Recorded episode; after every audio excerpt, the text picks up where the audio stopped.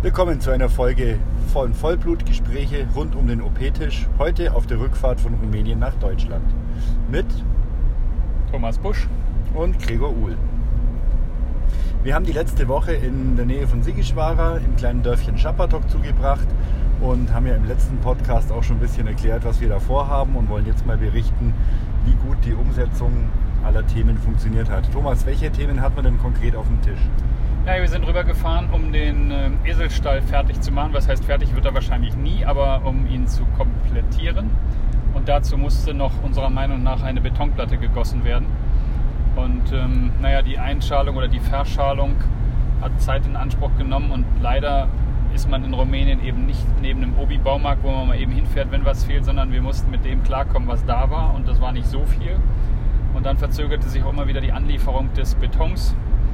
Und ja, am letzten Tag sollte es denn soweit sein. Und als dann die Lkw-Fahrer, die zweimal vorher da waren, um zu checken, ob sie den Berg raufkommen, das, äh, der Eselstall liegt nämlich auf so einer kleinen Anhöhe, meinten sie, das ginge. Und auf der Hälfte der Anhöhe war dann vorbei und wir haben schon unsere Fälle schwimmen sehen und gesagt, okay, dann schaffen wir das diesmal nicht.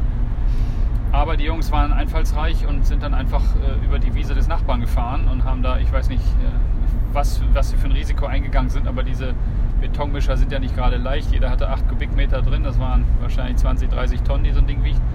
Aber die sind da einfach drüber gefahren und haben es dann tatsächlich bis vor die Tür geschafft von unserem Pferdestall und wir konnten dann die, die Platte gießen und hatten dann Teil 1 unserer Abmachung erfüllt.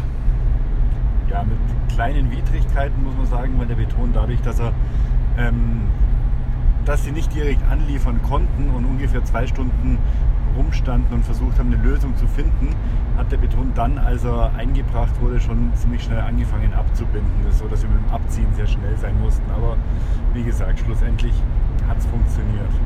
Ja, und du hast dich um den Strom gekümmert, Gregor. Das war auch noch nicht ganz angeschlossen und jetzt leuchtet unser Stall auch. Genau, also die Stromverteilung ist installiert und die Lampen funktionieren, die Steckdosen sind da. Das Erdkabel wurde verlegt, da wurde mit dem Bagger nochmal aufgegraben, weil das war bis jetzt noch so provisorisch in der Luft verlegt, die Stromzuleitung, die ist jetzt im Boden drin.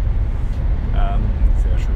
Was ich aber gemeint fand, war, dass wir bei Kälte und Regen gearbeitet haben und jetzt auf der Rückfahrt, wir sind jetzt in der Höhe, in Höhe von äh, Budapest, strahlender Sonnenschein und wir haben uns da den Hintern abgefroren bzw. haben im Regen gestanden. Ja, Nachttemperaturen von, ich glaube das niedrigste waren um die 3 Grad. Hätte man tatsächlich auch nicht erwartet. Ich hatte deutlich mehr kurze Hosen dabei als lange. Ich weiß nicht, wie es dir geht. Und auch nur einen Sommerschlafsack, aber. Ich hatte eine lange dabei, die hat gereicht.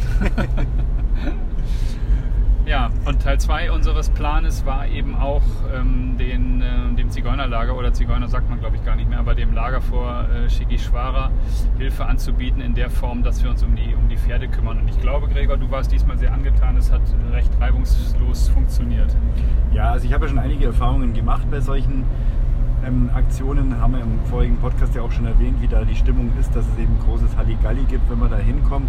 Und dieses Mal wurde das sehr gut kanalisiert, weil wir konnten ähm, einen abgesperrten Bereich nehmen für die Arbeitszeiten. Also da gibt es so eine christliche Organisation, die baut da gerade so eine Art kleines Gemeindezentrum auf und da ist halt ein Zaun außenrum mit einem Tor, das man zumachen kann. Und dann haben wir halt einfach das so kommuniziert, dass jeweils nur ein Pferd mit Besitzer rein darf und alle anderen draußen warten müssen und auch die Vielzahl an Kindern, die da natürlich immer um einen rumwuseln, die sollten dann auch draußen warten.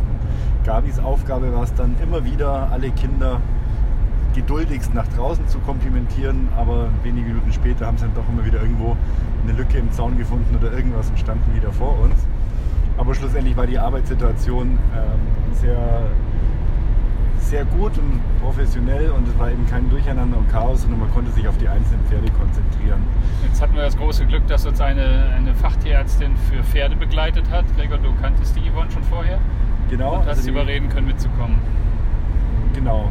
Die Yvonne Binder war mit dabei und hat dann gemeinsam mit dem Tierarzt Aaron, der aus der Nähe von Sigischwara selbst ist, haben die eben alle Pferde, die dort in dieser Siedlung sind, ähm, einen kurzen Check unterzogen. Der bezog sich jetzt mal aufs Exterieur, so mal abhören, mal in die Augen gucken, mal in die Zähne gucken.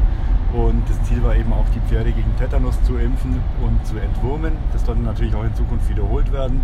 Und die allermeisten Leute, die mit Pferden kamen, haben auch die Impfung angenommen. Es gab da auch ein paar Impfgegner, die aus Gründen, die wir nicht kennen, die Impfung abgelehnt haben, aber man kann sie ja auch nicht überreden. Das ist ja jedermanns eigene Entscheidung. Und bei mehreren Pferden wurden dann die, die Zähne eben geraspelt. Also die Pferdezähne, wenn sie sich abnutzen, da entstehen dann so scharfe Kanten und Haken, die dann äh, zum Beispiel die Schleimhaut der Backen verletzen können und sowas. Und die Pferde haben dann eben immer größere Schwierigkeiten bei der Nahrungsaufnahme.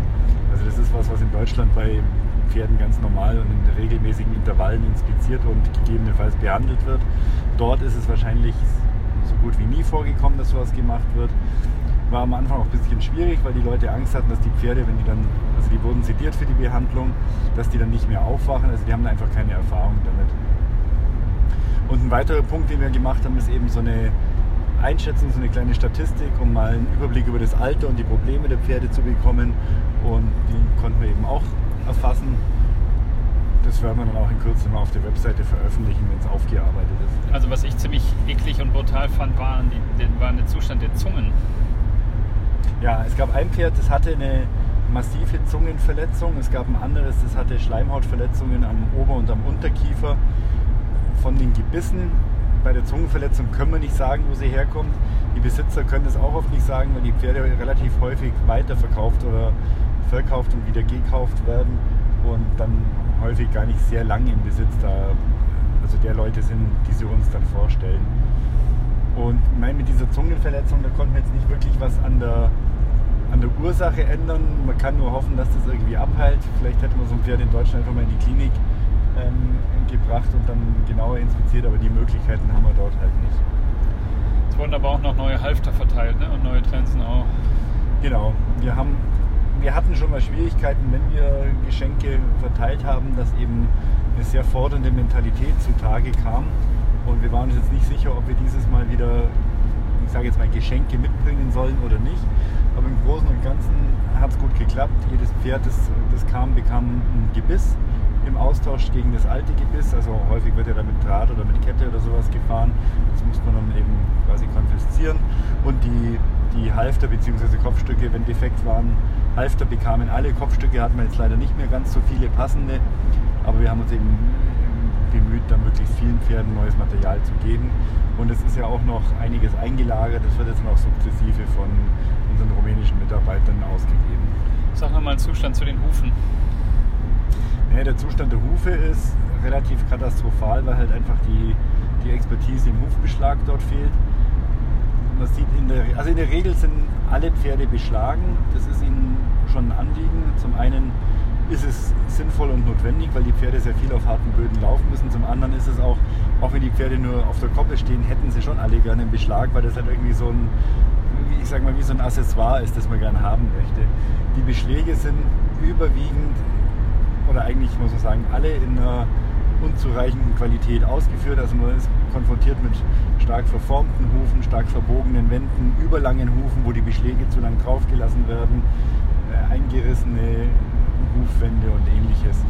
Das ist halt ein Punkt, den man sehr leicht beheben könnte, wenn man einen Fachmann vor Ort hat. Und da setzen wir jetzt mal unsere Hoffnungen in den Gabi. Kriegen wir es hin, dieses Dorf für unsere Zuhörer zu beschreiben oder muss man da, muss man da durchgelaufen sein? Also ich würde mit dem Fluss anfangen, der ein kleines Bächlein ist, der eigentlich komplett eigentlich, ja, eigentlich nur aus Müll besteht, oder?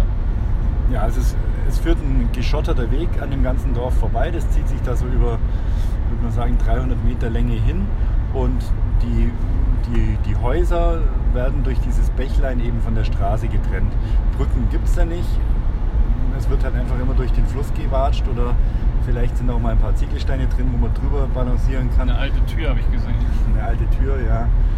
Ähm, und die, die Behausungen sind natürlich, also es gibt, einen, es gibt quasi das Ober- und das Unterdorf, es gibt den älteren Teil, das sind genehmigte Häuser, die auch ein bisschen von der Bausubstanz her besser sind.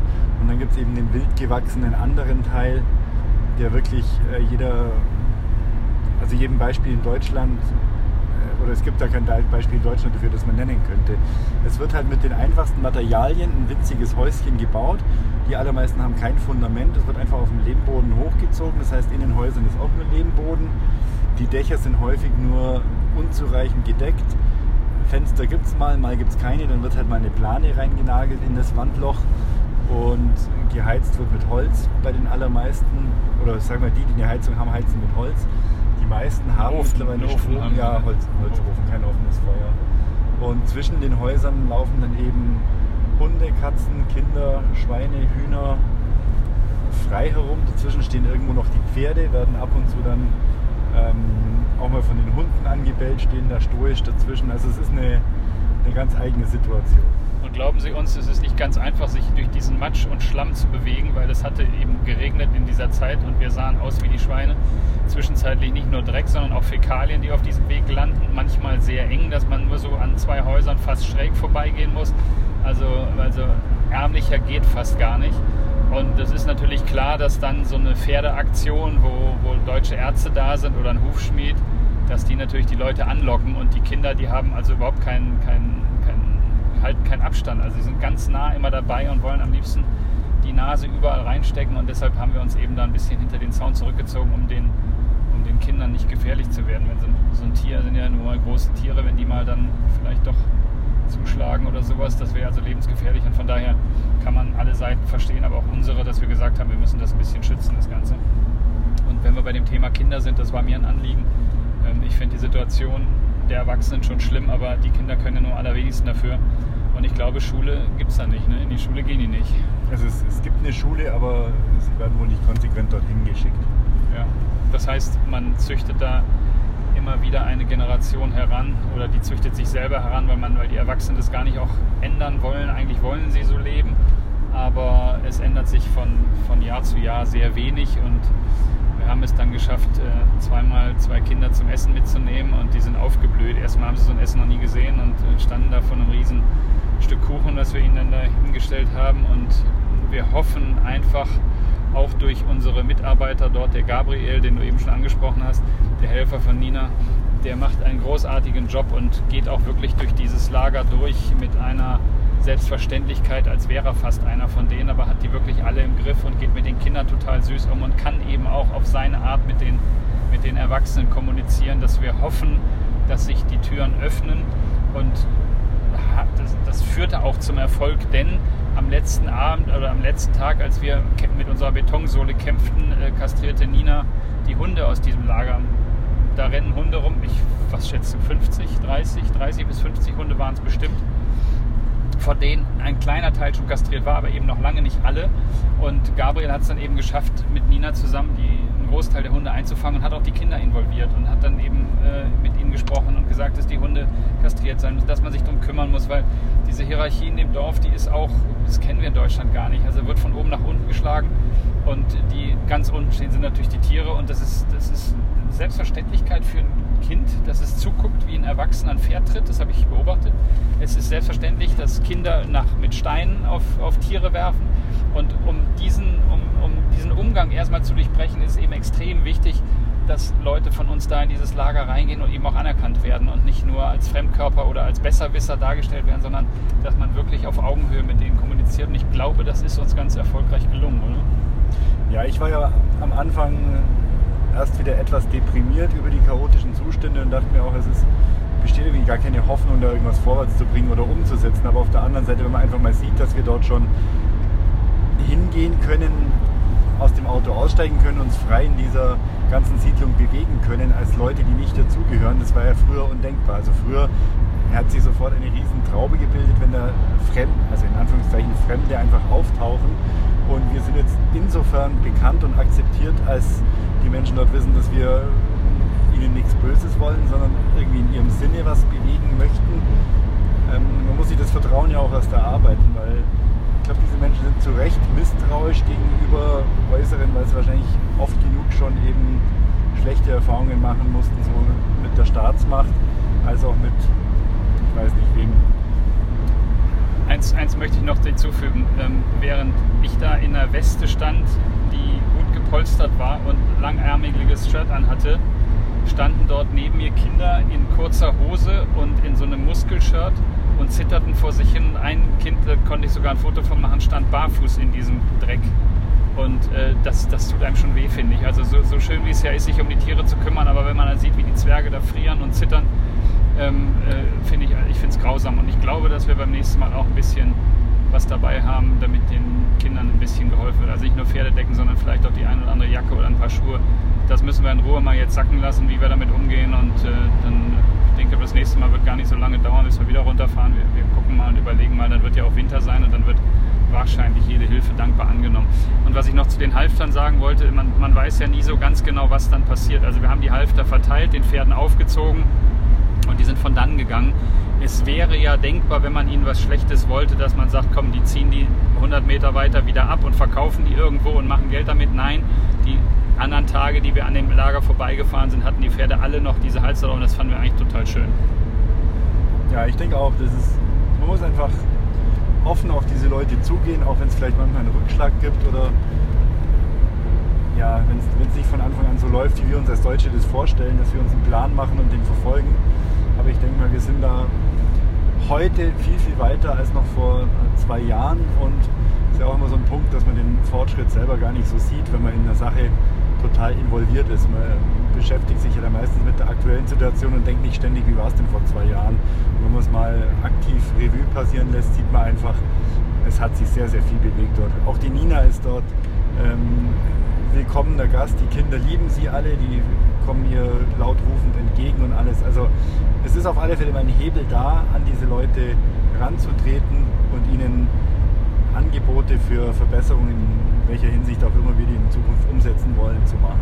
Ich glaube, man muss da einfach in größeren Schritten denken, nicht in, in Monats- oder Jahresabständen, sondern wirklich von Generation zu Generation, vielleicht alle zehn Jahre, denke ich, schafft man da doch tatsächlich äh, größere Schritte. Ähm, du warst mit bei dem Bürgermeister, also wir hatten einen Termin beim Bürgermeister und ihr habt über das äh, Involvieren der Gemeinde gesprochen. Was ist dabei rausgekommen, beziehungsweise wie siehst du, wie, wie positioniert sich die Gemeinde zu den, zu den Lagern? Also die, die Gemeinde positioniert sich zunächst mal gar nicht. Die wollen nicht unbedingt reingezogen werden in so ein Hilfsthema. Also da ist so eine ganz klare Trennung zwischen staatlicher Verwaltung und wir als, ich sage jetzt mal, Hilfsorganisation. Gibt einen, also der, der Bürgermeister von diesem Ort ist, ich weiß nicht, ob es der Bürgermeister oder der Vizebürgermeister ist. Meistens sind es ja die Vizebürgermeister, mit denen man zu tun hat. Der ist auf alle Fälle sehr, sehr wohlwollend, sehr interessiert an dem, was wir da machen, aber er hat auch zu erkennen gegeben, dass die Gemeinde eben, also natürlich nicht mit Geld, da hätten wir auch gar nicht drum gefragt, sondern ähm, unser Gedanke war eher, dass man irgendeine Art von Belohnung schafft, wenn die Leute sich gut um ihr Pferd kümmern. es ist ja so, dass die meisten dort von Sozialhilfe leben und die wird dort eben im Gemeindeamt ausgezahlt und verwaltet. Und wir fragten einfach nach, ob es nicht möglich wäre, dass, wenn man sagt, jemand ist jetzt besonders, kümmert sich besonders gut um das Pferd oder zeigt, tut sich da besonders hervor, dass der dann eben zum Beispiel so Arbeitsstunden erlassen bekommt. Weil alle, die Sozialhilfe ähm, empfangen dort, müssen so Arbeitsstunden ableisten. Das sind dann so Sachen wie äh, Rasenkanten mähen an der Straße oder Müll aufsammeln entlang der Straßen oder sowas. Und das war so ein Gedanke, da ist aber, aber da gab es eben keine Möglichkeit. Die Gemeinde hat angeboten, wir könnten ein, eine alte Stallung in den Nachbarort, könnten wir dauerhaft nutzen, um dort eben auch in Zukunft Hufbeschlagstage zu veranstalten oder ähnliches. Die haben uns auch kurz angeschaut. Das Gebäude ist auch ganz in Ordnung. Es ist nur randvoll mit Heu im Moment, aber es hat einen betonierten Boden, ein dichtes Dach. Dann wird man sehen, was sich daraus entwickelt in den nächsten Jahren. Es ist auf alle Fälle mal nicht so, dass wir Steine äh, oder Knüppel zwischen die Beine geworfen bekommen. Und was man auch schon bemerken muss, ist, wir bekommen jedes Mal, wenn wir dorthin fahren, eine schriftliche Einladung der Gemeinde. Das ist jetzt zwar nur ein Zettel Papier, auf dem draufsteht, dass sie uns quasi einladen, sich freuen, dass wir kostenlos was auch immer tun. Aber es zeigt einfach auch, dass wir dass das Engagement von uns oder von Helfern aus, aus Organisationen nicht einfach gleichgültig hingenommen wird, sondern schon irgendwie eine Wertschätzung erfährt. Und das finde ich eigentlich ganz wichtig. Also diese Gratwanderung hinzubekommen, auf der einen Seite von der Gemeinde akzeptiert zu werden, als wie du gerade sagst, Hilfsorganisation und dann auch gleichzeitig von den Menschen in diesen Lagern anerkannt zu werden, das ist schon wirklich nicht ganz einfach und da bin ich wirklich heilfroh, dass der Gabriel das, das großartig meistert. Der kann mit jedem reden, habe ich das Gefühl, in dem, in dem Ort oder in der Stadt. Ja, noch kurz eine Anekdote zur Anerkennung. Die, die Yvonne, die Tierärztin, die hat dann bei dieser Einschätzung der Pferde unter anderem eben auch über die, über die Zähne das Alter bestimmt. Bei Pferden kann man über die Abnutzung der Zähne und bestimmte Strukturen, die sichtbar sind oder schon abgenutzt sind, ähm, bis zu einem bestimmten Lebensalter relativ genau einschätzen, wie alt sie sind. Und dann haben sich die Leute das so angeguckt und dann haben sie plötzlich angefangen, Pferde zu holen. Das haben wir erst hinterher rausbekommen, die sie selbst aufgezogen haben, wo sie ganz genau wissen, wie alt die sind und waren dann beeindruckt, dass die Wanda immer richtig liegt. Das war auch so ein, war so ein kleiner Punkt, wo man sich halt wieder ein bisschen Respekt und Vertrauen erarbeitet. Weil sie sehen ja, dass es kein Hokuspokus ist, sondern dass da wirklich was dahinter steckt. Jetzt haben wir ja bei, der, bei dem Hufbeschlag das Problem, dass das regelmäßig gemacht werden muss. Ähm, Gabriel kommt ja jetzt nach Deutschland und erzähl du da mal ein bisschen was drüber. Du hast das mehr organisiert als ich. Ja, Gabriel kommt Anfang November nach Deutschland, ist dann einen Monat auf der Hufbeschlagsschule. Der macht dann den sogenannten äh, Einführungslehrgang. Das ist der Kurs, den auch deutsche Hufschmiede machen, bevor sie auf die zweijährige Praktikumszeit ähm, bei ihrem Ausbilder dann gehen. Und wir hoffen uns davon jetzt einfach mal eine grundlegende oder so eine, so eine Basis an Fertigkeiten. Und in der Folge wird er dann eben noch mitfahren bei mir und bei einer Kollegin, bei einer Hufschmiedekollegin. Und dann muss er einfach auch anfangen, oder muss nicht anfangen, er sollte dann anfangen, dort zu arbeiten und eben die Pferde zu beschlagen. Und natürlich ein Punkt, wenn wir da dahin kommen, dass wir da ein, zwei fleißige Hufschmiede haben, dann ist es natürlich auch wieder ein riesiges Thema. Wer zahlt die Materialkosten? Weil so ein Hufbeschlag in Rumänien, der kostet jetzt nicht so viel wie bei uns, aber wir brauchen dann eben trotzdem regelmäßig Hufeisenstollen. Es wurde schon eine Werkzeugausstattung angeschafft für den Gabi, dass der eben auch arbeiten kann. Ähm, das alles kostet Geld. Da ist es natürlich dann auch notwendig, dass dafür zweckgebundene Spenden eingehen, weil sowas kann man natürlich nicht vom generellen Haushalt dann kontinuierlich bezahlen. Ja, aber ich finde, äh, wenn wir Hilfe zur Selbsthilfe leisten können, was gibt es denn Schöneres, als, als die eigenen Leute im Land auszubilden, die A, die Sprache beherrschen, die B, mit den, mit den äh, oder Anerkennung finden in dem, was sie tun. Äh, also besser geht es doch überhaupt gar nicht. Also das sollten wir doch zusammenkriegen, denke ich. Ich bin auch positiv. Ja. Jetzt äh, haben wir es leider nicht geschafft, das hatten wir uns noch vorgenommen ähm, uns mit dem Matthias Schmidt zu treffen, der Leiter der Smeurer in Petesch, diesem großen Tierheim, bei dem ja auch äh, schon ein Besuch stattgefunden hat und ich mich von der Qualität der Ärzte überzeugen konnte und wir ja geplant hatten, einen großen Einsatz im nächsten Jahr zu, äh, äh durchzuführen. Leider hat Matthias es nicht geschafft, rechtzeitig aus Deutschland rauszukommen. Wir wollten uns in Rumänien treffen. Ähm, wir sind jetzt, wie gesagt, schon ein bisschen hinter Budapest. Ich werde ihn gleich nochmal versuchen zu erreichen. Vielleicht schaffen wir es noch, dass wir uns irgendwo auf der Strecke treffen. Wenn nicht, dann müssen wir das vertagen. Also da können wir jetzt leider keine Neuigkeiten preisgeben, aber das ist auf jeden Fall noch nicht vom Tisch und wir hoffen, dass das äh, irgendwann vielleicht im nächsten Jahr stattfinden kann. Ja, also jetzt haben wir noch 632 Kilometer. Ähnliches haben wir schon hinter uns. Also Budapest ist so die Mitte und jetzt hoffen wir, dass wir gut durchkommen. Wir bedanken uns fürs Zuhören und äh, wünschen eine schöne Zeit, bis wir uns mal wieder von Rumänien melden. Ja, am Mikrofon waren Thomas Busch und Gregor Uhl.